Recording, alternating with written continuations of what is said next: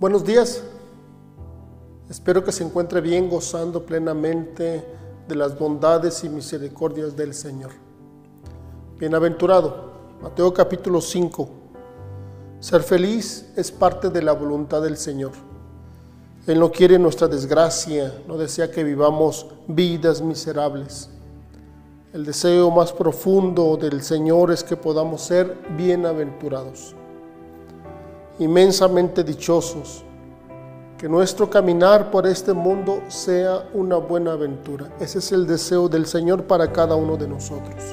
Y esto solamente es posible en Él.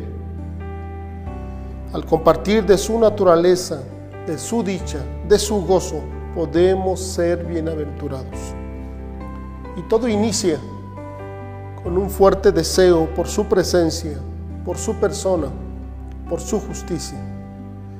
Eh, versículo 6 dice de esta manera, bienaventurados los que tienen hambre y sed de justicia, porque ellos serán saciados. El hambre y la sed son necesidades fisiológicas que nos ayudan a mantenernos vivos.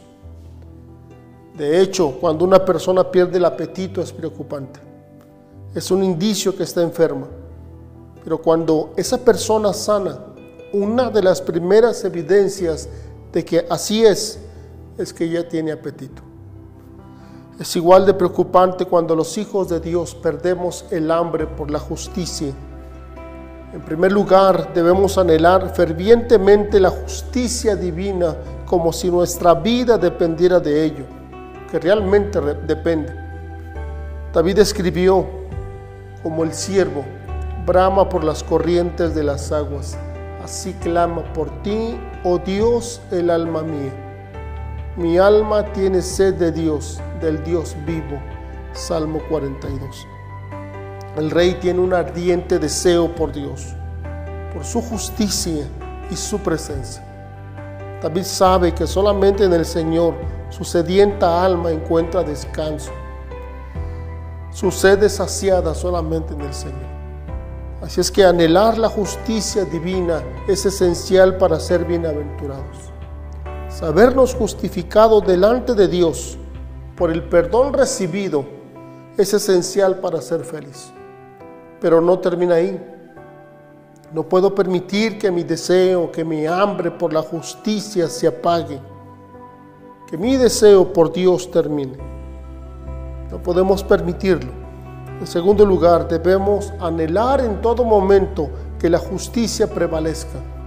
En el hogar, en el trabajo, en la iglesia.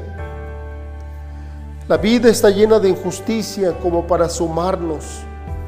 Oremos a Dios. Roguemos al Señor haga arder nuestro corazón por la, para, porque la justicia prevalezca. Y la promesa de, este, de esta hermosa bienaventuranza es que seremos saciados. Nuestra alma y nuestro corazón encontrarán su verdadera felicidad. Seremos bienaventurados sin importar las circunstancias cuando venimos y permitimos que el Señor sacie nuestro corazón, sacie nuestra hambre.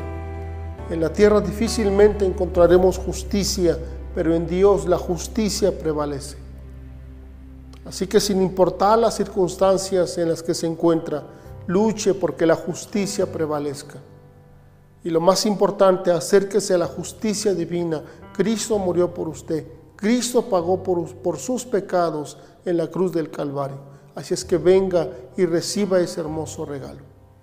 Señor Jesús, gracias, porque solamente en ti somos justificados delante del Señor. Gracias, Padre. Gracias, Señor Jesús, porque en ti encontramos el perdón de nuestros pecados. Te rogamos, Señor, que nos ayudes a luchar por la justicia, que en nuestros hogares, que en nuestros trabajos, la justicia prevalezca y que luchemos día con día porque así sea.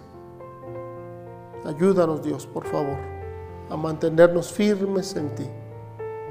Y Padre Celestial, seguimos suplicando por la situación de nuestro país. Que tú, Señor, detengas esta pandemia. Que tú des fuerzas a nuestras autoridades.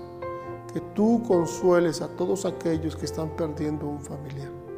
Por favor, Señor, creemos que esto va a pasar pronto. Lo creemos porque nuestra confianza está plenamente en ti. Gracias, Señor. En tu nombre oramos, Señor Jesús. Amén. Y no se le olvide seguir orando. No vamos a desmayar. Vamos a seguirle suplicando al Señor por misericordia, por perdón. Todos los días, 8 de la mañana o 10 de la noche. Bendiciones. Nos seguiremos viendo.